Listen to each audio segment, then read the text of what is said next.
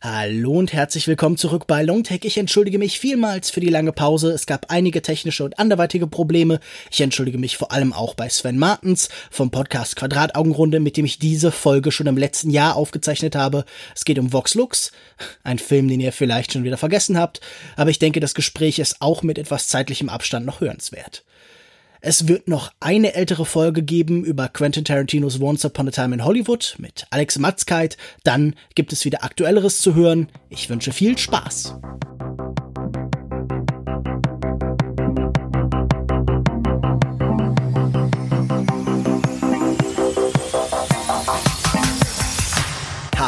Und herzlich willkommen beim Longtake Podcast, Episode Nummer 135. Mein Name ist Lukas Bawenschik und ich erkläre den Poptimismus für beendet oder vielleicht auch nicht. Sicher ist nur, mein heutiger Gast ist wieder einmal der wunderbare Sven Martens vom Blog und Podcast Quadrataugenrunde. Hallo Sven. Hallo Lukas, wieder vereint durch Willem Dafoe. Das stimmt, wieder mal ein Film mit Willem Dafoe, auch wenn seine Rolle hier nicht so besonders substanziell ist. Ist ja nur ein Sprecher. Immerhin. Wir sind ja auch nur Sprecher hier. Wir sprechen heute über die seltsamen Aporien und diffusen Gefühle, die eben die Auseinandersetzung mit Popmusik zwangsläufig provoziert und auch einem Film, der von genau diesen erzählt, und zwar Vox Lux. Der erzählt von der Sängerin Celeste, die als Teenager einen Amoklauf überlebt und danach und zum Teil auch dadurch zum Popstar wird. Die Tragödie schreibt sich in ihren Körper ein, die Halskrause, die sie durch die Verletzung trägt, findet ihre Entsprechung in schmuckvollen Halstüchern, Pop nimmt immer mehr die Versehrung der Menschen und macht sie konsumierbar. Der Film besteht neben einem kurzen Präludium und Finale vor allem aus zwei langen Kapiteln. Das erste mit dem Titel Genesis in den Jahren 2000 und 2001 zeigt Celestes Anfänger als Popstar. Das zweite mit dem Titel Regenesis zeigt sie 2017 am Anfang einer großen Comeback-Tournee mit ihrem sechsten Studioalbum Vox Lux. Konstant sind vor allem Angst und Tragik, auch etwa die Anschläge vom 11. September 2001 gehören zur Handlung. Das passt zur Tagline A 21st Century Portrait, die sich erst im von unten nach oben laufenden Abspann des Films offenbart. Genau wie bei seinem ersten Film Childhood of a Leader wählt Regisseur Brady Corbett eine biografische Form, erzählt aber äußerst elliptisch. Immer wieder wird gesprungen und der Zuschauer darf die Lücken dann selbst füllen. Und genau wie im Debütfilm formt eine traumatische Erfahrung in der Kindheit einen Menschen, nur eben nicht wie beim ersten zum faschistischen Diktator, sondern eben zum Popstar. In Interviews beschreibt er Vox Lux als Fortsetzung und als Reaktion. Beginnen wir also wirklich bei dieser Gegenüberstellung. Was erzählt uns denn dieser Film über Popmusik und über vielleicht auch die Verbindung von Tragödien, von Gewalt, von Schmerz zur Popmusik? Er erzählt über Popmusik aus einer Perspektive, die du ja schon, du hast ja schon den Vergleich gezogen zu Lady Gaga und Sia. Das fühlt sich alles so ein bisschen mehr aus der heutigen Zeit an und weniger wirklich aus der Jahrtausendwende. Also er spielt ja viel mit dem neuen Millennium. Wenn man mal zurückdenkt, damals hatte man sowas wie Britney Spears.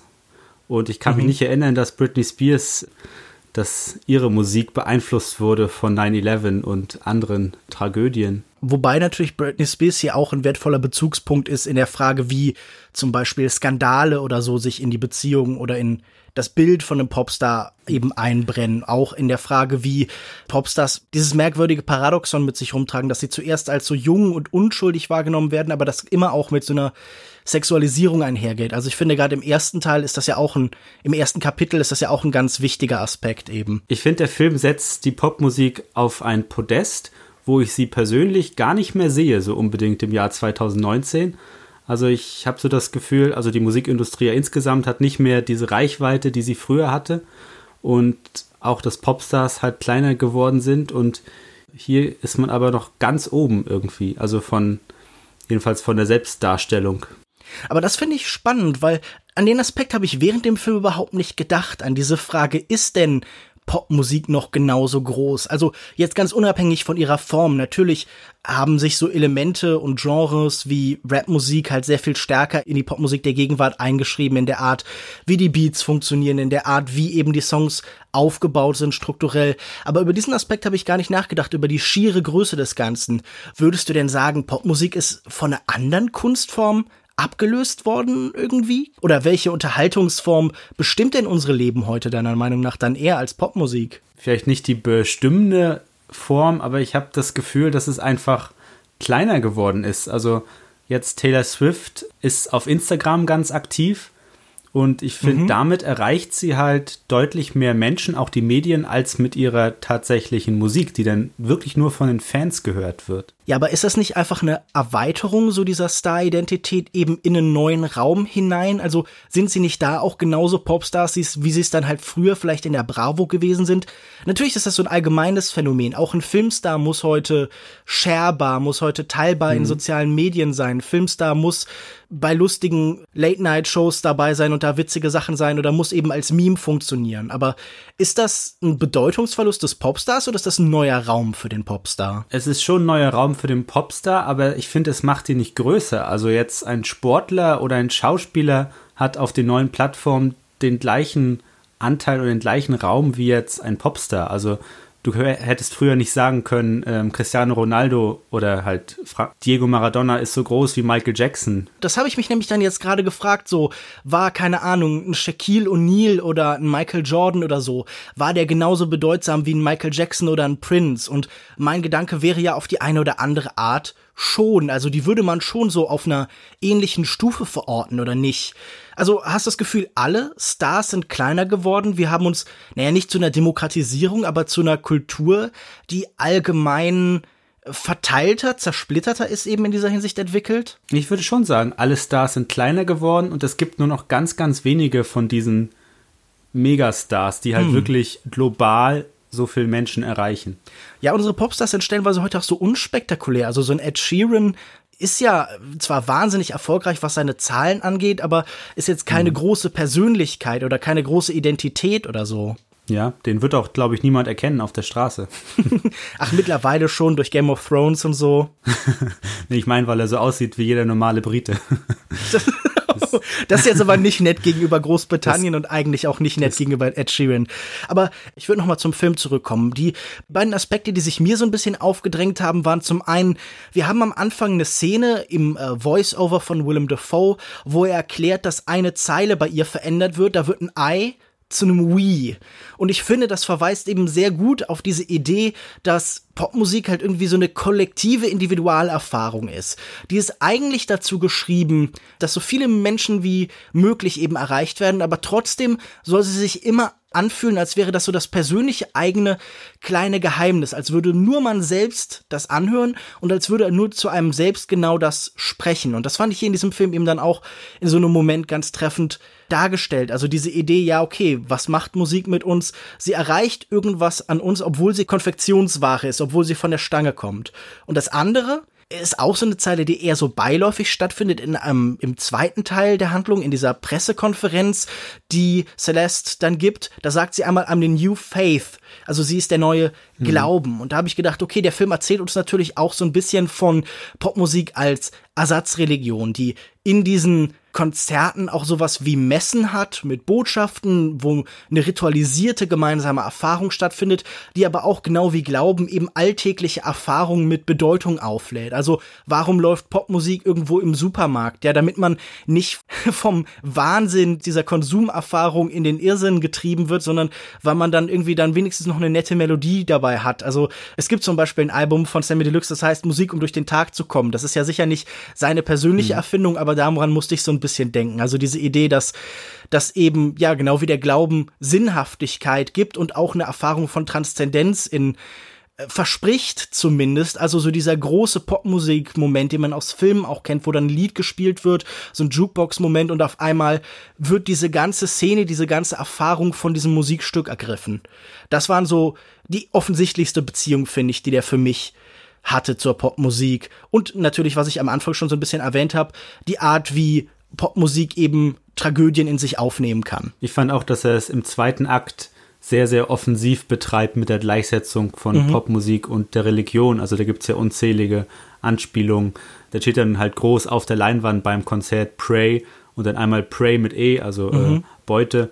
Und ja, auch, ähm, sie spricht ja auch mit dem, sie spricht ja auch mit ihren Fans und äh, fragt dann, ja, wer wurde schon mal, wer wurde schon mal gemobbt, wer wurde schon mal als dick bezeichnet und dann singt sie halt ein Lied, das heißt Private Girl vor 30.000 ja. Zuschauern. Ja, das ist auch wieder das I und das We. Ich meine, das eine Lied, das fängt an mit I, I, I, I. ich fand, das merkt man auch extrem, dass die Lieder von Sia geschrieben wurden. Definitiv, definitiv. Ja, ich finde allgemein, das ist natürlich auch eine Entwicklung, die sie dann aktiv selber durchmacht. Im ersten Kapitel sehen wir noch, sie ist gläubig. Das wird uns mehrfach gesagt, wir sehen sie noch beten und das verschwindet dann eben mit der Zeit. Das ist natürlich dieser klassische Prozess, den wir aus vielen Hollywood-Filmen kennen, zum Beispiel über das Showgeschäft, aber natürlich eben auch an Popstars wie zum Beispiel Britney Spears so live überprüfen konnten, wie eben das die Identität zwangsläufig verändert und wie eben dieses keusche, distanzierte von ja so einem Begehren über die Zeit hinweg eben aufgefressen wird. Und äh, dass hier sie zuerst religiös ist und dann eben naja, nicht mit aller Kraft an Popmusik glaubt, aber mit aller Kraft halt diese Popmusik lebt, das ist ja auch eine Verschiebung. Das ist ja, glaube ich, auch eine der Ideen, die in diesem Konzept von äh, 21st Century Portrait, äh, dieser Tagline mitschwingt, dass ja, das, was vielleicht früher Weltanschauung, Ideologien oder Religionen waren. Also zum Beispiel halt eben dieses Diktatorische, das aus der Rache entsteht in Childhood of a Leader, dass das jetzt eben von Kultur und im Spezifischen eben von Popkultur übernommen wird. Ist das nicht ein bisschen drastisch in der Formulierung? Ist Popmusik der moderne Faschismus? Oder der moderne Glaube? Also trifft eines davon irgendwie zu? Für die Menschen, die dort in die Predigt von Celeste gehen, ist es schon eine Art Ersatzglauben, weil ich glaube nicht, dass jedes der 14-jährigen Mädchen da wirklich noch sonntags in die Kirche geht, hm. sondern dann geht man halt zu seiner Lieblingskünstlerin und die Botschaften aus ihrem Mund sind halt wichtiger als die des Pastors. Den Vergleich mit dem Faschismus. Äh Bei beiden steht jemand auf der Bühne vorne und dann gehen alle Hände hoch. Bisschen andere Geste in der Regel bei Popmusik, aber naja, ich meine, aber das ist doch auch, irgendwie ist doch auch so ein großer Popstar so eine charismatische Führerfigur, oder? Ja, also das sagt sie ja auch. Ähm, sie sagt ja, Talent bedeutet heute nichts mehr. Es ist egal, ob du Michelangelo oder Mike Angelo aus Queens bist. Mhm. Das Einzige, was zählt, ist, wie du dich verkaufst. Und äh, sie ist natürlich nicht die beste Sängerin und nicht die beste Songschreiberin und Tänzerin, ja. sondern sie weiß, wie sie ihr Produkt verkauft. Ganz definitiv. Das ist ja uns auch, glaube ich, etwas, das uns die allererste Einführung so ein bisschen naheliegt. Also äh, Willem Dafoe sagt uns da auch sowas wie, ja, okay, sie war halt eine Geschäftsfrau. Also sie hatte nicht vielleicht das größte Talent, aber sie hatte so mhm. das gewisse Etwas, ist, glaube ich, die Formulierung, die er nimmt. Ja. Ist das nicht erstmal eine recht banale Idee? Ist das nicht mal eine recht banale Feststellung zu sagen, ja, bei Popmusik zählt nur, wie man sich verkauft und da zählt das Image und so. Also ich finde so Diskurse um Realness und Fakeness, die ich ja jetzt aus den Musikgenres, die ich gerade so als Kind und Teenager gehört habe, also so Punk und Rap und so, immer wahnsinnig ermüdend. Auch so diese Frage nach Authentizität, hm. das ist ja eigentlich immer das schwingt hier ja auch so ein bisschen an am Anfang, wenn er sagt, ja, wenigstens schrieb sie ihre eigenen Texte und dann erfahren wir im zweiten Kapitel, ja, warum das eben nicht mehr so ist. Ist das eine interessante Idee und was macht der Film vielleicht darüber hinaus oder was macht der Film damit? Also es klingt natürlich nach einer banalen Idee, aber ich war wirklich überrascht von der Umsetzung, mhm. wie es der Film macht. Ich meinte ja schon, in der zweiten Hälfte ist er damit ganz offensiv und du hast es in der Einleitung ja schon angesprochen, der Film gibt dem Zuschauer sehr viele Lücken, die man ausfüllen kann und das, das mochte ich in der ganzen Erzählung. Mhm. Also äh, es gibt eine Szene im Hotelzimmer, da sieht man mal, dass du halt nicht chronologisch so ein Biopic erzählen musst über 30 Jahre, sondern es reicht, wenn die Hauptfigur sagt, äh, du kannst mich ficken, wenn ich high bin. Mhm. Und schon weißt du, was für eine Beziehung da zwei Figuren miteinander haben. Ich musste in diesem Moment und also den du jetzt gerade beschreibst, diese nicht gezeigte Sexszene, aber auch allgemein bei der Gewalt am Anfang oft an äh, die Regisseure denken, mit denen Brady Corbett eben als Schauspieler zusammengearbeitet hat, vor allen Dingen eben an Michael Haneke, der finde ich ein sehr offenkundiger Einfluss ist. Nicht nur in dieser generellen Skepsis gegenüber der Popmusik als Institution in unserer Gesellschaft, sondern auch in der Art, wie Gewalt und Sexualität betrachtet werden, nämlich als das in seiner Ausübung verkürzt wird, um keinen Konsum zuzulassen, um keine Freude daran zuzulassen, sondern etwas, das halt vor allen Dingen über die Nachwirkungen beschrieben wird. Wir haben eine recht kurze Szene, in der sie angeschossen wird, da geht das Bild dann auch auf schwarz, aber ihre Fahrt im Krankenwagen und das im Krankenhaus liegen, das Zusammenleben mit der Schwester in diesem Moment, das wird sehr umfangreich beschrieben. Und auch zum Beispiel hier diese Sexszene wird nicht gezeigt, sondern wir sehen vor allen Dingen die Wirkung danach, wenn sie dann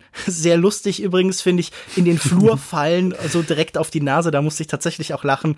Oder wenn sie dann irgendwie vollkommen zugedröhnt mit dem Taxi durch die Stadt fahren oder ich, was, der Bus, ich weiß es nicht mehr, es war auf jeden Fall, starren sie beide in die Kamera, als hätte man ihnen ganz ordentlich auf den Schädel gegeben, was ja, na gut, sie sind hingefallen, das ist, ist ja jetzt nicht ganz von der Wahrheit weg diese nüchterne Distanz, dieses Haneke-mäßige, hast du das auch erlebt im Film? Ja, jetzt wo du sagst, diese Gewaltauslassung, das stimmt schon. Ähm, ich habe den Funny Games, das Remake mit Brady Corbett nicht gesehen, aber ich muss sagen, dass ich diesen Amoklauf trotzdem extrem schockierend fand, mhm. weil da hat mich der Film komplett überrascht. Er steigt halt langsam ein, also er fängt auch mit dem Amokläufer an und dann siehst, siehst du da das Schulzimmer und du siehst den Du siehst den Killer nicht, du siehst den Schock im Gesicht der Lehrerin, die nur fragt, was, bevor sie halt erschossen wird mit einem richtig lauten Knall. Ja. Und auch der Moment, als halt Celeste auf den Killer einredet und sagt, everything's gonna und dann zack. Ja, stellt sich raus, nicht everything's gonna. ja, und obwohl du halt die Gewalt nicht siehst, du siehst ja das Resultat. Also das erinnert mich halt total an das, was äh, Michael Haneke immer wieder über zum Beispiel äh, 71 Fragmente einer Chronologie des Zufalls gesagt hat, der ja auch naja, nicht ein Amoklauf, doch, also es ist, glaube ich, ein Amoklauf. Auf jeden Fall gibt es so eine Schießerei in der Bankfiliale, wo halt eben mehrere Menschen sterben. Und das wird auch gezeigt, aber danach geht's dann vor allen Dingen um die Nachwirkung. Und ich meine, in Funny Games, in dem Brady Corbett ja selbst mitgespielt hat, geht es ja um das Erschießen in einer Szene von einer Figur und danach sehen wir dann ganz lange eben die Reaktion eines Familienmitglieds, also die, die mhm. Trauer mhm. und der Schmerz, der eben lange wirkt. Und das war so das, was mir schien, was er hier, wovon er sich hat inspirieren lassen. Ja, und natürlich dem äh, Columbine Highschool-Shooting, ja, was ja nicht nur zeitlich passt, sondern auch die Szene mit dem Fenster soll wohl nachgestellt gewesen sein. Ja, ich musste daran denken, dass es ja wirklich erstaunlich viele Songs über Amokläufe gibt. Also irgendwie von Pearl Jam Jeremy oder Ticking von Elton John oder ganz zuletzt auch äh, Pumped Up Kicks von Foster the People, der dann auch diskutiert worden ist. Es gab zuletzt, erst 2018, glaube ich, ein, Videos, äh, ein Video von den Black Eyed Peas zu Big Love, in denen sie sich ganz explizit mit so School-Shootings beschäftigt haben. Also das ist so eine permanente Präsenz wirklich in der Pop Musik. Es gibt ja auch im Rap wahnsinnig viele Songs über Amokläufe oder im Punk. Irgendwie bei Bud Alive fällt mir spontan einer ein. Ja, das macht natürlich Sinn, wenn du alle vier Tage ein Highschool-Shooting hast im Land. Nee, klar. Ich meine, das ist natürlich auch eine erstaunliche Präsenz mittlerweile in den USA, die sich ganz zwangsläufig in der Popkultur ausdrückt. Jetzt nicht nur in Filmen, die explizit davon handeln, also sowas wie Elephant oder so, sondern dass sich allgemein eben als Gewalterfahrung, als eine permanente Bedrohung eben in die Leben der Menschen halt einschreibt. Also ich habe irgendwo von einer Weile gelesen, dass jemand das beschrieben hat, eigentlich wie den Kalten Krieg dass äh, permanent diese Bedrohung da ist. Nicht, dass jetzt irgendwie alle gesprengt werden, sondern dass halt jemand in die eigene Schule läuft, weil man halt eben so früh anfängt, diese Übungen dafür zu machen, diese Drills, diese mhm. Kurse, dass man irgendwie lernt, aus dem Schulbus zu springen hinten für den Notfall oder so. Es ist halt im gleichen Maße vielleicht präsent wie eben Popmusik in dem Leben dieser Menschen. Also es ist so ein Hintergrundrauschen. Ich habe das Gefühl, du hast schon recht, wenn du sagst, Popmusik ist vielleicht nicht mehr ganz so groß wie eben noch vor ein paar Jahrzehnten, aber es ist halt eben so eine Konstante. Es läuft halt, wie schon gesagt, im Supermarkt und im Radio auf dem Weg zur Schule und wahrscheinlich dann halt irgendwie zu Hause noch, wenn man sich hinsetzt und Hausaufgaben macht. Also äh, es, es sind beides so Schwingungen, die halt das Leben so durchziehen halt. Im Guten wie im Schlechten. Ja. Gab's denn außer Sia Popstars, die du hier in Celeste gesehen hast? Also wenn du das Gefühl hast, das ist natürlich irgendwie so ein idealer Popstar, so die Summe der Popstars, ein exemplarischer Popstar, der für diese Kultur als Ganzes steht. Aber welche Popstars hast du denn in ihr gesehen? Ja, also sie ja nicht nur in der Musik, sondern auch in dem Kostüm und der Lichtshow vielleicht und natürlich Lady Gaga, weil äh, sie, sie sagt zu ihren Fans My Little Angels und äh, nennt sie halt auch dann Bitches. Ich weiß nicht, welcher Popstar das macht, aber das mit den Little Angels, da musste ich an My Little Monsters äh, denken, dass man halt so tut, als hätte man, ah, ich kenne jeden von euch. Ich habe eine persönliche Beziehung mit all meinen Millionen Fans. Ja, ich musste noch an die Beliebers, so die, die, schon im Titel irgendwie religiösen Beliebers von Justin Bieber denken. Aha. ja, Das ist nicht so meine Musik. ja, das würde ich dann auch sagen, wenn gerade im Hintergrund der große Starschnitt deine Wand schmückt. Könnt ihr, glaube ich, keinen Song von Justin Bieber nennen. Äh, so Baby. kenne ich mich da aus. Baby. Baby, Baby, Baby, ah. Oder so. Ähm, ich hoffe, man legt jetzt genug Autotune auf meine Stimme, dass das erträglich wird. Ja, äh, ist es dir auch aufgefallen, dass man hier auf Autotune verzichtet hat? Also das war ja die echte Stimme von Raffi Cassidy und auch von Natalie Portman. Und gerade bei der jungen Darstellerin, da hat man so richtig gehört, dass da, dass da das Volumen fehlt, dass da noch Autotune drüber muss. Gerade die Szene im Studio, wo sie singt, ihr, ihren, ihre erste Aufnahme, das fand ich authentisch in gewisser Weise. Ja, es geht, glaube ich, auch ganz explizit darum, eben zu sagen, dass Popmusik oder halt diese ganze Musikindustrie nicht, auch wenn ihr Mythos so lautet, unbedingt Talent und Arbeit belohnt. Also in der Hinsicht ist das hier vielleicht so ein bisschen so ein Gegenfilm zu sowas wie A Star is Born, der ja von was sehr ähnlichem erzählt, der in Teilen auch ähnliche Probleme hat, dazu komme ich dann vielleicht später, aber der eben sehr viel expliziter sagt, ja, wenn du gut bist und übst und so, dann wirst du auch tatsächlich einen bestimmten Punkt erreichen. So dieser Gedanke Talent setzt sich durch. Hier geht's viel mehr so ein bisschen um, um die, um die Willkür und auch so dieses extratextuelle, diese Idee, dass sie eigentlich zum Star wird, weil sie auserkoren ist. Also das ist vielleicht auch wieder so ein religiöses Motiv. Sie ist die einzige bei diesem Amoklauf, die sich nicht in der Ecke zusammenkaut, sondern die sich dem entgegenstellt, die so eine Art Anführerposition übernimmt, die äh, vielleicht auch eine Märtyrerposition, da so kommt es dann nicht, es kommt anders, aber es ist ja wirklich äh, diese Idee, dieses Event, dass sie dann nachher zum Popstar macht. Sie wird groß dadurch, dass sie diese Erfahrung gemacht hat das ist halt natürlich das, was irgendwie auch interessant ist. Diese Idee, dass am Anfang dieser Karriere halt die Verletzung, der Angriff und der, der Schmerz steht. Aber ich habe gerade überlegt, fällt dir irgendwie ein Beispiel aus der Realität ein, das ähnlich funktioniert? Was meint denn der Regisseur mit diesem Phänomen? Dass jemand aus einer Tragödie zum Popstar wird. Mir fällt nicht wirklich eine reale Entsprechung ein. Ja, mir spontan auch nicht. Ich musste an Enya denken, die ja mit ihrem 9-11-Song damals richtig abkassiert hat weil sie ihn einfach nur noch mal neu aufgelegt hat und dann ein Jahr auf Platz 1 der Charts war. Mhm. Aber Celeste macht das ja nicht bewusst und da du gerade von, von dieser Willkür sprachst, ich fand, das ist, damit hat Vox Lux, ist Vox Lux ehrlicher als Star is Born, weil am Ende ist es ja Willkür. Du kannst nicht zum Popstar werden durch harte Arbeit. Das ist kein Ausbildungsberuf. Oder sagen wir so, es ist vielleicht in Teilen notwendig, irgendwie ein Grundtalent und ein Arbeitsethos zu haben, aber es ist keine hinreichende Bedingung. Nee, du brauchst, ja, es ist immer halt Glück oder Zufall oder Pech, in dem Fall von Celeste. Ja, und in, in, in diesem Fall ist es halt Pech und Glück zugleich. Und es erzählt ja auch von dieser merkwürdigen Ambivalenz, von dieser Erfahrung, an diesen einen Moment gebunden zu sein. Gerade später habe ich dann auch die ganze Zeit das Gefühl, wie weit benutzt denn irgendwie ihre Karriere die Tragödie? Also gibt es, ich habe die ganze Zeit gesucht, gibt es jetzt Momente, in denen man darauf verweist, in denen man die persönliche Erfahrung zum Beispiel in Stellung bringt, um sich zu rechtfertigen? Weil sie fühlt sich ja gerade in der zweiten Hälfte mit Natalie Portman permanent von der Welt so ein bisschen verfolgt. Ich habe ja schon gesagt, das ist am ersten so Britney Spears mäßig, wo dann ja auch der Blick der Öffentlichkeit diesen Abstieg mit so einer Mischung aus Häme und Faszination begleitet hat, also so abrasierte Schädel und dann gab es aber auch Leave Britney Alone oder sowas. Und das scheint hier so ein bisschen zu sein, diese Idee, irgendwie Fuck the Haters, so eine Abwehrhaltung gegenüber der Welt, ist ja jetzt gerade in der Popmusik sehr häufig. Man denke an Taylor Swift, die ja unzählige Songs irgendwie über die Hater und die Neider geschrieben hat, im Rap natürlich auch. Also da kann man ganze Alben damit bestreiten, dass alle ja nur neidisch auf einen sind. Aber es gab keinen so einen klassischen Offenbarungsmoment in dieser Hinsicht. Das fand ich ganz interessant, dass dieser Film so formal, handwerklich sehr stark von starken Entscheidungen, von eindeutigen Entscheidungen geprägt ist. Also das ist kein besonders subtiler Film, das ist ein Film, der sehr klar so seine ästhetischen Entscheidungen auch eben ausstellt.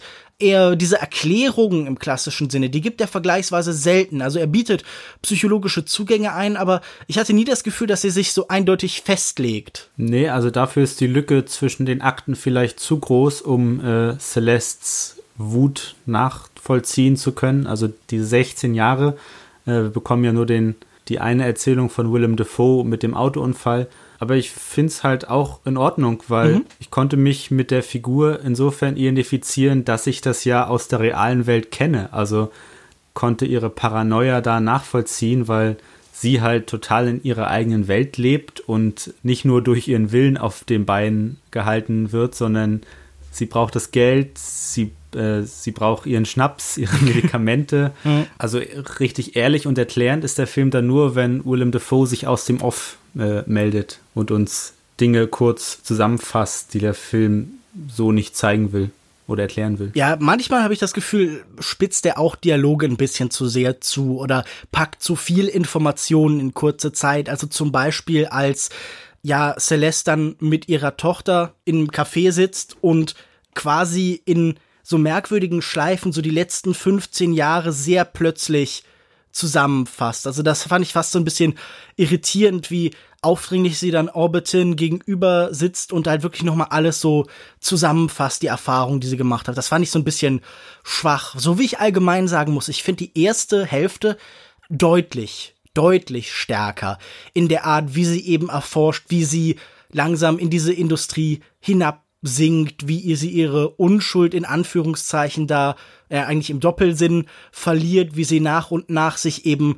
verändert und diese Versprechungen, die am Anfang gemacht werden, verkörpert von diesem Manager, den Jude Law spielt, nach und nach eben gebrochen werden. Also er ist ja am Anfang jemand, der sich ganz bewusst und ich finde auch recht sympathisch als jemand geriert, der Schutz bietet, der abschirmt vor ja, der Gewalt dieser Industrie, vor der Industrie, die eben Menschen frisst und dann nachher wieder ausspuckt und wieder nach und nach eben dieses Vertrauen verraten wird und diese, diese Beziehung zu ihrer Schwester so ein bisschen erforscht wird, die zu ihren Eltern, die zu eben dieser neuen Branche, das fand ich alles sehr viel spannender als dann das Siechtum, die, die Stagnation oder die Hoffnung auf eine Rückkehr oder so. Also da fand ich, wurde es dann auch öfter erwartbar in der Art, wie die Dramaturgie funktioniert, weil wir, glaube ich, mehr Geschichten über diesen Zustand haben, als wir über diesen ganz vorsichtigen Aufstieg. Natürlich gibt's das auch, also gerade so in dem 40er, 50er Hollywood, als dann auch diese ganzen, ja, Diven älter wurden, da haben wir halt eben diese Geschichten über, ja, diese zweite Phase, die hier im Film beschrieben wird, aber über diese erste, da gibt es vergleichsweise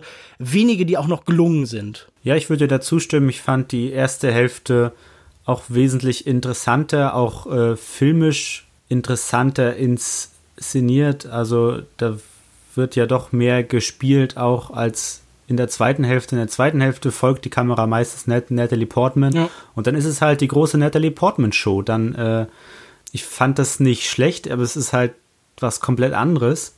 Und ich würde dir auch zustimmen, dass wir mehr Filme haben über diesen Popstar im Endzeitstadium.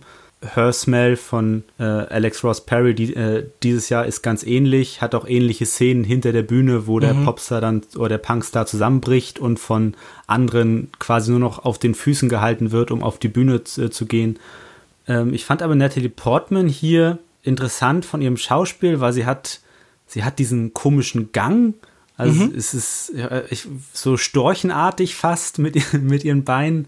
Dann hat sie ihren, ihren Slang äh, come on, sagt, sagt, sagt sie, also sie zieht das so lang und sie bewegt halt ihren Kopf ständig, um uns daran zu erinnern, dass sie halt die Wirbelsäulenverletzung hat. Und ähm, ist auch das einzige Mal, dass wir die die Wunde sehen. In der einen Szene ist sie nicht bedeckt. Ja, genau. Sie äh, ist eingeschlafen, glaube ich, beim Schminken, also auf jeden Fall in der Maske und da rutscht das Tuch zur Seite und wir sehen eben diese Verletzung. Ja, und der, die Szene in der Bar, die du angesprochen hast, das ist, das ist wirklich ein bisschen viel. Also Natalie Portman redet da auch viel wirres Zeug. Da ist halt ganz viele Themen werden da reingepackt. Dann holt sie aus zur großen Kapitalismuskritik und äh, kritisiert die Fernsehersteller, dass sie die Menschen für dumm verkaufen. Und dann geht es aber wieder um ihre Be Beziehung und dann wieder um die Schwester. Und äh, also sie, sie hat eine Aufmerksamkeitsspanne wie äh, Dory in Findet Nemo so ein bisschen. Also das ist eine interessante Entscheidung von Natalie Portman. Ich finde ihre Performance, ihre Darbietung insgesamt ja, weiß nicht. Sie ist nicht schlecht, aber sie passt vielleicht nicht ganz zu dem, was sie erzählt werden soll. Also, natürlich ist das eine einleuchtende Figur, jemand, der permanent handelt und läuft und sich bewegt, auch ganz viel mit den Armen macht. um sich so ein bisschen selbst zu entkommen, der sich selbst inszeniert in diesen Momenten, also der auch immer von sich selbst ablenken muss, indem er so ein Schild um sich selbst generiert. Da ist immer so ein Abstand zwischen ihr und den anderen Menschen in den meisten Fällen, der auch durch sowas eben passiert. Sie dreht sich im Kreis in manchen Szenen, also wenn sie in ihrer, wenn sie in ihrem Maskenzimmer ausrastet, dann dreht sie sich sogar im wahrsten Sinne des Kreises. Aber ich habe mir einmal, als ich in meinen Notizen habe ich mir einfach so dieses Unendlichkeitssymbol gemacht, weil ich das Gefühl habe, sie ist so in permanenter Bewegung und kreist um sich selbst, ohne je zu sich selbst zu kommen. Aber ich finde diesen Akzent, den sie einbringt, das ist ein bisschen viel. Also das soll ja so New York, Staten Island sein.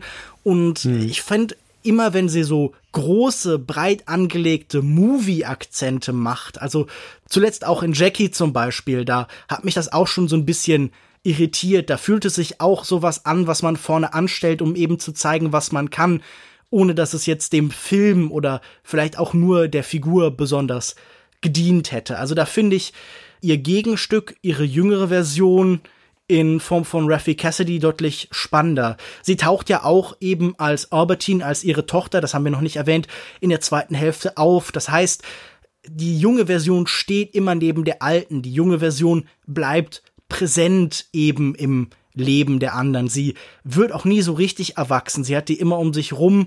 Sie hat, äh, so beschreibt sie das, ja, sie ist zum zur Mutter geworden, als sie selbst noch Kind war und deshalb ist sie jetzt irgendwie auch noch Kind neben einem Kind. Also das ist auch oft nicht so ganz die Beziehung zwischen einer Mutter und einer Tochter, sondern vielleicht so wie zwischen Freundinnen oder so. Das ist auch der Versuch, ja. jemandem auf Augenhöhe zu begegnen, wo es vielleicht nicht immer sinnvoll ist. Also Celeste ist 31 Jahre alt, dann kann man ja runterrechnen, dass sie irgendwie mit 16 oder 17 dann schon ihre Tochter. Naja, ich hatte das so hat. verstanden, dass äh, ihr One-Night-Stand mit ja, diesem stimmt. Musiker, dass dadurch auch das Kind entstanden ist. Ja, also dann 2002. Und ich meine, wir können aus dem, was im Film passiert, schließen, dass wahrscheinlich jetzt auch Orbitin schwanger ist. Zumindest treffen wir sie sehr aufgelöst, nachdem sie losgegangen war, um einen Schwangerschaftstest zu machen. Stimmt, Natalie Portman wartet die Frage nicht ab. Wahrscheinlich, weil sie es gar nicht mehr auf die Reihe bekommt.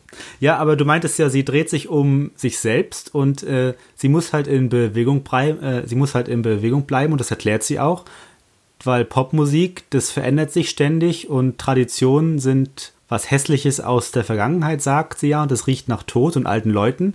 Und dann sagt sie den tollen Satz, So Mama's gotta stay fresh. Mit ihrem super faken Akzent. Und dann dachte ich so, ja, das ist, das ist ihr Lebensmotto. So steht sie noch morgens auf und bleibt im Geschäft über die ganze Distanz. Ja, definitiv. Es ist ja auch wirklich eher eine fake Freshness, die uns Popmusik bietet. Also sie bietet ja keine Innovation, sondern sie bietet einfach nur neue Kostüme, neue Formen für eigentlich die immer gleichen Strukturen. Also es bleibt ja eigentlich beim Alten. Unsere Popmusik heute ist ja jetzt nicht unbedingt innovativ. Also es ist jetzt nicht, keine Ahnung, wie eine neue Musik oder so, die halt tatsächlich andere Arten zu komponieren, zu strukturieren und aufzubauen eben bietet, sondern es sind immer neue Attitüden und neue Kostüme.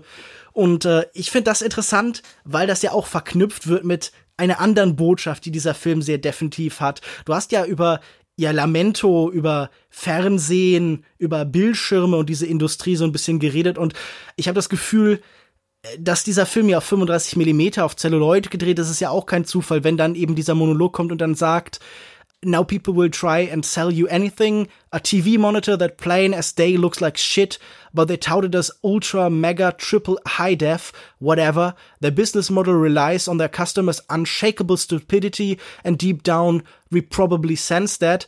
Und dann gibt's später eben diesen von dir beschriebenen Dialog über ja, das Ablehnen des Alten, also das scheint mir hier auch ein sehr klares Statement für so die Materialität von Film zu sein. Also da ist vielleicht die Form auch der Inhalt, dass der Film auf 35 Millimeter ist und von eben einer digitalen Zeit und von digitalen Bildern erzählt, also zum Beispiel von diesen Musikvideos und so. Das äh, findet alles ganz gut zusammen. Da habe ich mich auch wiedergefunden in der Kritik an den Fernseherstellern, weil die ja wirklich den Weg gegangen sind, okay, wir machen lieber möglichst dünn und attraktiv statt äh, einen guten Bildschirm. Und dann ist auch noch Motion Smoothing automatisch angeschaltet, außer Tom Cruise bricht in deine Wohnung ein und stellt alles richtig. Ich, ich habe einen Schlüssel für PTA unter meiner Matte versteckt, falls er meinen Fernseher richtig einstellen möchte. ähm, und dann kommt und, Tsukamoto äh, noch vorbei und dreht lauter. Das habe ich letztens festgestellt. Du meintest ja schon erst auf Film gedreht und äh, der Film ist in der Auflösung 1.66 zu 1, also 1,66 zu 1. Also die Ränder links und rechts sind ein bisschen beschnitten, also es ist nicht ganz 16 zu 9, sondern eher knapp 15 zu 9. Und dann hat man noch ab und zu so Heimvideos in, im Super 8-Look, die dann im 4 zu 3 Format sind. Was aber auch nicht wirklich konsequent ist, oder? Weil du hast ja auch ein Set-Video vom Videodreh, dann auch so in 4 zu 3 ist. Das hat mich ein bisschen irritiert. Ja, die werden ja vor allen Dingen für so eine Art historische Einordnung auch immer benutzt. Da gibt's dann so eine Art Essay-Modus oder so einen dokumentarischen Modus, wo uns dann noch ein bisschen historischer Kontext gegeben wird, zum Beispiel über, zum Beispiel über die Frage, warum Schweden eben heute das Land der Popmusik ist, wo immer die Autoren herkommen, die dann nachher den Eurovision Song Contest äh, Sieger geschrieben haben, weil man da irgendwann verpflichtenden Musikunterricht gegeben hat und dadurch ist dann ABBA entstanden und so. Das fand ich alles ganz nett und eine lustige Idee.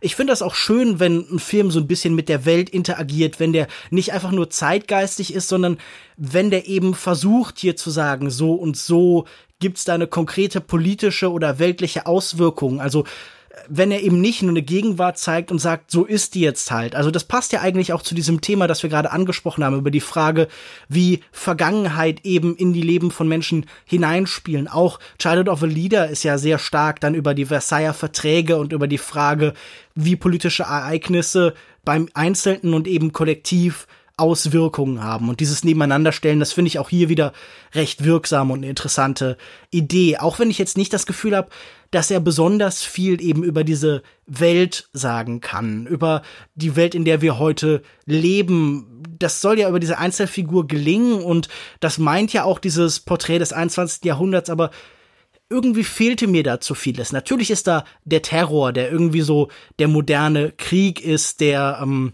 der asymmetrische Krieg, also da sind wir irgendwie bei Münkler und solchen Theoretikern, aber das fand ich alles nicht so besonders spannend und ich habe auch nicht das Gefühl, dass da im Endeffekt so dieser Film ist an vielen Stellen so wenig subtil und trotzdem schafft es nicht, dass da am Ende dann besonders viel so über die Gegenwart gesagt werden kann. Also ich fand das alles nicht falsch und ich fand das alles ganz interessant gemacht, aber das war jetzt auch, wie schon jetzt angedeutet, nie revolutionär oder irgendwas Besonderes oder so. Es war ganz nett. Ja, ich fand die Verbindung zu 9-11 wird erst so angedeutet und dann aber auf eine Ebene gehoben. Also Willem Dafoe erzählt ja aus dem Off, dass ähm, Celeste und Amerika halt ihre Unschuld fast am gleichen Tag verloren haben. Celeste, weil sie verraten wurde und Amerika, weil sie, äh, weil es angegriffen wurde. Und du siehst halt der, die zweite Einstellung, als sie nach New York kommen, ist halt die Skyline mit dem, mit dem alten World Trade Center und später siehst du halt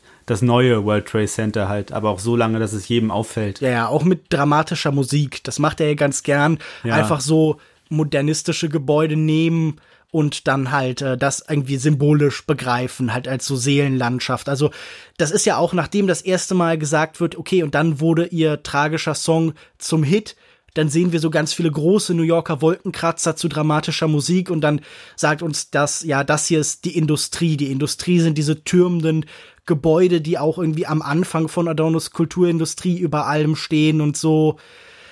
Vieles macht der Film etwas zu plakativ. Ich habe nichts dagegen, wenn Leute große Entscheidungen treffen, aber manches wirkt auch so ein bisschen bemüht dann dadurch. Also vielleicht auch so ein bisschen Haneke-mäßig, so also ein bisschen mit dem Zeigefinger, nur dass der Zeigefinger dann eben ein sehr großes Gebäude in New York ist. Ich fand den Umgang, wie man nach dem nach so einem Amoklauf halt weiterlebt, das fand ich wesentlich besser dargestellt als die ganze Beziehung zu Terror und diese, diese globale Sicht auf Amerika zum Beispiel die Szene, als sie halt ähm, den Rockstar trifft. Also sie geht mit dem Rockstar auf ihr Hotelzimmer und erzählt halt das einzige Mal in dem Film über den Amoklauf und spricht halt von dem Killer auch nur als The Boy Who Attacked Me. Und dann erzählt sie ja ihren Traum. Und ich fand, das war nicht nur filmisch eine ganz tolle Szene, weil du sie auf dem Bett siehst und dahinter halt so den endlosen Highway, als, als wäre es halt, als, als, als wäre es eins. Und dann starrt sie halt so an der Kamera vorbei ins Nichts und erzählt halt von ihrem Traum, den sie halt jede Nacht hat seit dem Amoklauf äh, mit dem Tunnel und dem Tod und ihrer Unsterblichkeit und dann gleich die nächste Sequenz ist quasi der Videodreh, wo du den gleichen Tunnel hast. Und in Schweden hast du ja auch diese Tunnelszene. Das fand ich, fand ich sehr gut, sehr schön inszeniert. Und auch ein intimer Moment. Das ist ja auch dann wieder ein Bild dafür, wie persönliche Erfahrungen eben ganz unmittelbar in diese Unterhaltung und in diese Kunst eben einfließen können. Also dass dieser endlose Erfahrungstunnel dann eben unmittelbar da in dem Musikvideo auch zu sehen ist, dass man da dann durchfährt. Das fand ich schon ganz passend, weil ja irgendwie auch immer die Idee ist, man möchte so viel von einem Menschen wie möglich in diese Musik hineintragen, um ihn eben als Menschen auch mit verkaufen zu können, ohne dass das Ganze irgendwie irritierend oder eben zu persönlich wird. Also das ist ja immer dann gefiltert eben durch, naja, die Produzenten, die Teams von Menschen, die um sie rumstehen. Ich finde, das wird ja auch alles ganz interessant angedeutet. Wie fandst du denn als Kontrast Stacey Martin als ihre Schwester? Über die haben wir jetzt noch gar nicht geredet, über Eleanor. Allgemein auch über die Figur könnten wir vielleicht ein bisschen reden. Stacey Martin spielt ja beide Rollen, also die ja. junge Schwester und dann auch die alte. Ich fand sie am Anfang als Sidekick sehr gut eingeführt. Also dieses, äh, sie, sie verpasst ja den Amoklauf, weil sie krank war an dem Schultag und liegt dann bei ihrer Schwester im Bett und du, durch den Dialog hatte ich halt wirklich das, schon das Gefühl, okay, das sind wirklich zwei unzertrennliche Schwestern. Und Eleanor sagt dann auch, ja, ich hätte mich umgebracht, wärst du gestorben ich fand diesen Weg vom Komponieren bis zum bis zur Präsentation des ersten Hits fand ich halt so gut, dass ich dann ihren Schmerz in der zweiten Hälfte wirklich nachvollziehen kann. Also Celeste erniedrigt dann ja in der zweiten Hälfte einer Szene ihre Schwester, also ex extrem ist das. Also sie bedroht sie, erniedrigt sie und Stacey Martin erträgt das halt, weil sie sich schon längst abgefunden hat mit dieser Wasserträgerrolle. Also äh, für alles verantwortlich und für nichts Anerkennung. Ja, definitiv. Ich fand Stacey Martin hier auch sehr eindrucksvoll in dem wenigen, was sie zu tun bekommt, in der Art, wie sie aber trotzdem auch noch irgendwie eine Form von Barriere und Widerstand eben entgegenbringen kann. Also diese merkwürdige Hybridbeziehung, diese merkwürdige ne, diese merkwürdige reziproke Beziehung zwischen den beiden, das Geben und Nehmen zwischen ihnen, das war eben interessant erzählt, weil das ja auch wieder ein Bild ist, sie als Bild bleibt bestehen als Erfahrung aus der Vergangenheit, als das Alte. Sie hat sich ja nicht verändert im Gegensatz zu ihr. Mhm. Sie ist eigentlich der gleiche Mensch geblieben. Also wir sehen, die eine ist in den Star verwandelt worden, in auch diesen zugespitzten, abstrakteren Moment. Also in der Hinsicht ist natürlich Natalie Portmans Darbietung auch etwas, das man so verstehen kann, dass es halt ja, diese Überzeichnung ihrer eigenen Charaktereigenschaften als das Wesen des Starseins beschreibt. Also, dass man Menschen quasi kondensiert und auf, auf seinen Kern zusammenstaucht oder auf jeden Fall einen für die Öffentlichkeit erkennbaren Markenkern, also das Brand, das da permanent ist. Selbst der Amoklauf nützt dem Brand noch irgendwie, weil es halt Aufmerksamkeit auf sie lenkt. Aber naja, auf jeden Fall fand ich den Kontrast zwischen den beiden eben ganz gut erzählt. Man sieht es ja auch an den anderen Nebenfiguren. Also Jude Law ist jetzt quasi ihr Schatten und der Erfolgsmanager und selbst die Pressefrau hat es ja mit ihnen nach oben geschafft. Mhm. Und halt nur Eleanor ist halt in ihrer Rolle geblieben und steckt da fest während die anderen sich in Celestes Erfolg halt richtig sonnen können. Wobei ich nicht das Gefühl habe, dass irgendjemand da so richtig glücklich ist. Es gibt ihre Begleitung, ihre Presseleute wirkten für mich immer wie so Tierdompteure. Es gibt da diese eine Szene in der Pressekonferenz, da halten wir die Kamera die ganze Zeit auf ja tatsächlich den Manager von Jude Law und dann eben auch noch auf die Pressefrau. Und als sie dann einmal genau den Satz sagt, den sie ihr vorher eben eindiktiert, den sie ihr gecoacht haben, dann nickt sie ganz begeistert und lächelt und wenn sie dann nachher eben die falschen Sachen sagt, die ja sehr fragwürdigen und sehr merkwürdigen Sachen, da ist der Blick dann nicht mehr ganz so begeistert. Also ich habe das Gefühl, das ist auch seltsam, da hängt das Leben halt irgendwie an dem Ego eines Menschen, das mittlerweile eben so gewaltig geworden ist und das ist irgendwie alles ja schwierig für die. Also so wirklich glücklich scheinen sie mir alle damit nicht. Das sieht man auch in der Szene, in der Celeste das Interview am Roundtable da abbricht und dann ihre Pressefrau sie unterstützen muss in der Beschimpfung des Journalisten, obwohl sie das gar nicht will. Also sie ist einfach lautstark da und wiederholt quasi das, was Celeste sagt und ist empört. Diesen Roundtable, das finde ich sehr schön als Szene, weil er ja wirklich so anfängt, so mit diesen vollkommen langweiligen Standardphrasen. Also natürlich ist es irgendwie okay, sich auch über solche ja, Institutionen wie diesen blöden Roundtable als Gespräch da so ein bisschen lustig zu machen, das eskalieren zu lassen. Das ist keine furchtbar originelle Szene, aber das fand ich schon ganz gelungen, weil wir kennen doch auch alle diese sterbenslangweiligen Interviewfragen, wo gar nichts bei rumkommt, wo man fragt so, nützt denn diese zusätzliche Information in Anführungszeichen, die jetzt in der Welt ist, wirklich irgendwem? Und die Antwort ist natürlich nein. Aber übrigens eine Szene, über die ich jetzt noch gern ein bisschen sprechen würde, die mir auch irgendwie gar nicht gefallen hat, war tatsächlich das Finale, das äh, uns von den Titelkarten auch als Finale angekündigte Konzert, das eben ganz am Ende stattfindet. Okay, es zeigt uns so ein bisschen die Vorbereitung, die Motivation, die Zusammenarbeit mit dem Team und dann eben dieses Konzert.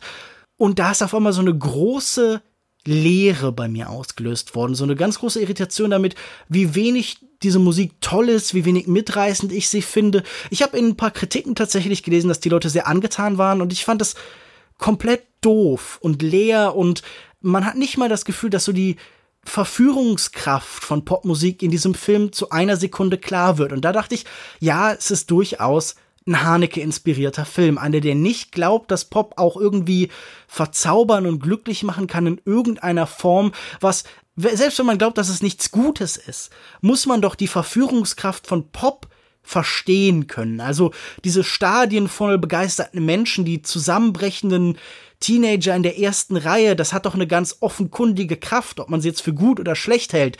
Das, die Wertung kann dann nachher ja noch kommen.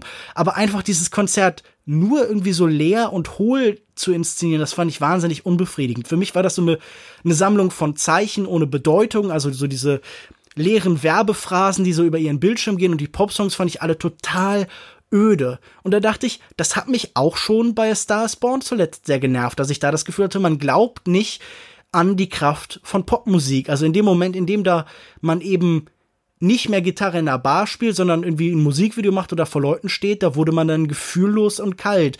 Und da dachte ich mir, das scheint mir nicht sinnvoll. Das scheint mir auch für einen Film irgendwie so auf einer Formebene, auf so einer, auf so einer Affektebene überhaupt nicht interessant. Ging dir das anders? Hat dich diese Szene irgendwie erreicht oder fandst du die Songs wenigstens irgendwie cool oder die Performance auf der Bühne? ich fand das Konzert so simpel gefilmt, gerade die ersten drei Songs, dass ich überlegt habe, ob das jetzt eine Parodie sein soll, ob sich Brady Corbett jetzt über Popkonzerte lustig macht. Weil das war, ja, also es war überhaupt keine Kraft, äh, wieder diese Live-Stimme ohne Autotune von Natalie Portman und auch der Tanz war nicht spektakulär. Ich fand dann, es wurde besser, dann gibt es ja einen Schnitt und dann kommt sie im neuen Kostüm raus aus dem Schatten und dann gibt es eine kleine Licht-Lichtershow. Das fand ich dann ein bisschen besser. Ja, die, Bo äh, die Botschaften sind extrem leer. Also steht im Hintergrund dann Sex und Desire und dann immer Past, Present, Future. Da habe ich mir was ganz anderes von dem Film erwartet, weil auch die Lieder von Sia sind jetzt nicht so spektakulär wie ihre eigenen, bis auf Private Girl, was ich ganz nett fand. Und Wrapped, und wrapped Up, aber das wird ja nur angeteasert im, im Finale. Das wird ja nicht ganz gesungen. Hast du das auch als ein Versäumnis empfunden? Hast du auch das Gefühl, es wäre für diesen Film, es wäre wirksamer gewesen, das so ähm, tatsächlich irgendwie mitreißend zu inszenieren oder ist das okay so? Hast du das Gefühl, das passt in das, was der Film uns zeigen und erzählen will? Ich hätte es mir spektakulärer gewünscht. Ich finde es schon okay, dass er es so macht, aber halt dafür, dass der Film vorher halt, fand ich ihn wirklich attraktiv gefilmt und, ins und inszeniert und dann halt so ein enttäuschendes Finale. Also es wird ja sogar betitelt. Du hast äh, die Einleitung, die beiden Akte und dann kommt das Finale und dann das ist ja mehr so ein leises Ausklingen dann. Na gut, am Ende ja sogar ganz bewusst. Also der Abspann läuft über absolute Stille. Was ich natürlich einen hm. eindrucksvollen Effekt finde, aber was wahrscheinlich noch eindrucksvoller gewesen wäre, wenn das eben direkt von ja mitreißender Musik in diese Leere übergeht, wo man dann über so abstrakte Bilder, die so ein bisschen wie so Albencover sind oder so, dann eben unsere Credits laufen sieht. Ich fand das ein bisschen schade und das war auch etwas, das mich schon an A Star is Born stellenweise gestört hat. Aber naja, du hast gerade so ein bisschen über die Art, wie es gefilmt war, gesprochen und ich möchte, glaube ich, noch so ein bisschen darauf eingehen, wie denn dieser Film hier als Ganzes funktioniert. Es gibt ja sehr wenig Szenen, eigentlich fast gar keine, die so mit ganz klassischer Coverage irgendwie gefilmt wird. Es gibt wahnsinnig viel langsame Zooms. Es gibt so ein paar Momente mit so Handkameras und so. Aber man kann allgemein sagen, Brady Corbett ist schon sehr bemüht, einen immer neuen Zugang zu seinen Szenen zu finden. Irgendwie vielleicht diese Hyperaktivität, die Celeste dann gerade in der zweiten Hälfte ausstrahlt, auch so in der Form so ein bisschen abzubilden. Gab es noch Sachen, die dir aufgefallen sind auf so einem formalen Level, auf so einer Ebene von Mise en scène? Ich fand äh, die Kirchenszene sehr, sehr schön, weil da auch viel mit natürlichem Licht gearbeitet wird, auch vorher im Krankenhaus schon und der Trauermarsch mit den Kerzen. Das ist sehr, sehr, sehr dunkel alles.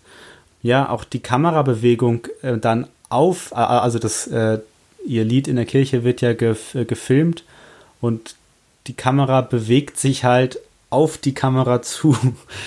ganz, ganz langsam, während du die Stimme aus, während du Willem Dafoe aus dem Off hörst. Der Blick der Welt wird größer und präsenter. Hm.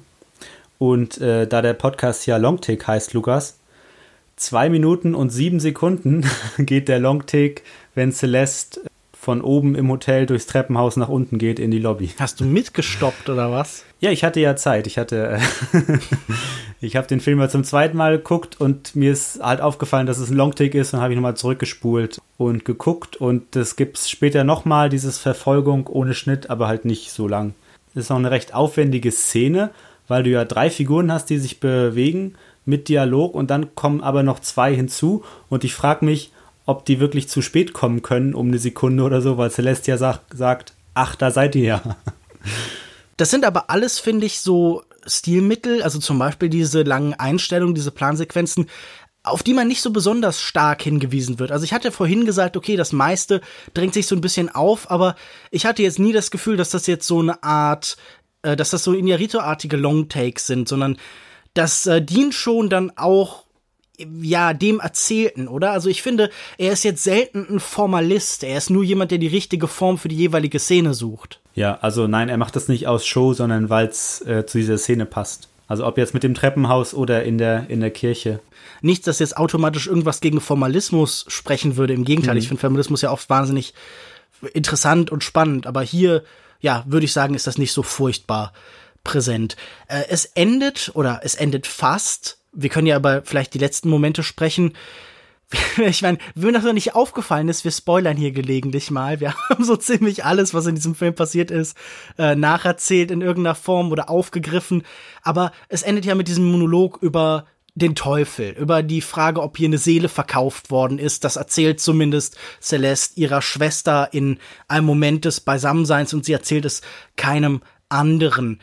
Wenn sie diesen Deal mit dem Teufel angegangen wäre, wäre das ein guter Deal gewesen? Was hat sie davon? Und wenn nicht, was erzählt uns diese Idee des Teufels, also des Bösen in der Welt, in der Art, wie es eben beeinflusst, was sie macht? Auch der letzte Film endete ja mit dem Bösen, also Childhood of Alida endet ja auf diesem Moment des Faschismus, endet ja mit den, mit dem Mob, mit den Horden. Hier haben wir auch am Ende die Horden, die Massen im Konzertsaal. Was hat das Böse der Teufel mit dem allen zu tun? Ich fand den Abschluss des Films auch formal sehr, sehr stimmig. Also du siehst ja dann, dass die Schwester und die Tochter dann doch noch mit tanzen und dann wird es plötzlich stumm und du hörst den Score und diese Geschichte über den Teufel. Ich fand, das hat komplett Sinn gemacht zu der Botschaft, dass Pop die neue Religion ist. Es wird ja davon gesprochen, dass der Teufel halt große Veränderungen fürs neue Jahrhundert äh, vorhat und mit der Ablösung von Gott hört sich das nach einem erreichten Ziel für den Teufel an. Mhm. In dem Fall. Und für Celeste ist es auch kein so schlechter Deal, weil sie ja nicht gestorben ist. und halt dieses, ja, dieses Erfolgsleben mit Schmerzen ge äh, geführt hat in den letzten 16 Jahren. 17 Jahren. Also ich habe das jetzt natürlich zu keiner Sekunde als irgendwie etwas, das tatsächlich passiert sein soll, wahrgenommen, sondern natürlich als etwas, das so eine metaphorische Qualität hat. Und insofern würde ich sagen, klar ist das halt irgendwie auch ja, so, so eine Midas-Erfahrung. Sie ist ja in Teilen halt auch eben wie so eine Sagengestalt, die ihre größten Wünsche in irgendeiner Form oder einen großen Wunsch eben aus der Tragödie heraus erhält. Aber auch das ist es nicht, was sie glücklich macht und auch was ihre Auswirkung oder ihr Mitbestimmen eben für die Welt bringt. Ja, das sieht Corbett dann eben sehr negativ. Ich bin ja jetzt der Letzte, der über Kulturpessimismus schimpfen würde. Ich finde es ja absolut legitim, auch skeptisch zu sein. Und es ist mal in, in dieser Hinsicht, finde ich, diese konservative Botschaft, die der Film in sich trägt, ja auch nicht schlimm zu sagen, hey, Moment, ist denn automatisch das Neue und das Aktuelle immer besser als das Alte und das Vergangene? Und diese Frage, was muss, was darf bewahrt werden? Ich finde, das kann man ja durchaus als, als progressive Tendenz halt irgendwie erkennen. Aber Hast du das Gefühl, das ist ein kulturpessimistischer Film oder schätze ich das hier falsch ein? Ich weiß nicht. Also er sagt ja, also es sagt eigentlich ja nur Celeste, dass das Alte weg muss, aber ich habe da jetzt keinen großen Unterschied gesehen zwischen ihrer alten Popmusik und ihrer neuen. Also. Naja, gut, aber wenn sie in der Kirche da singt und das, was sie dann nachher auf der Bühne performt, das ist ja schon ein Unterschied. Ja.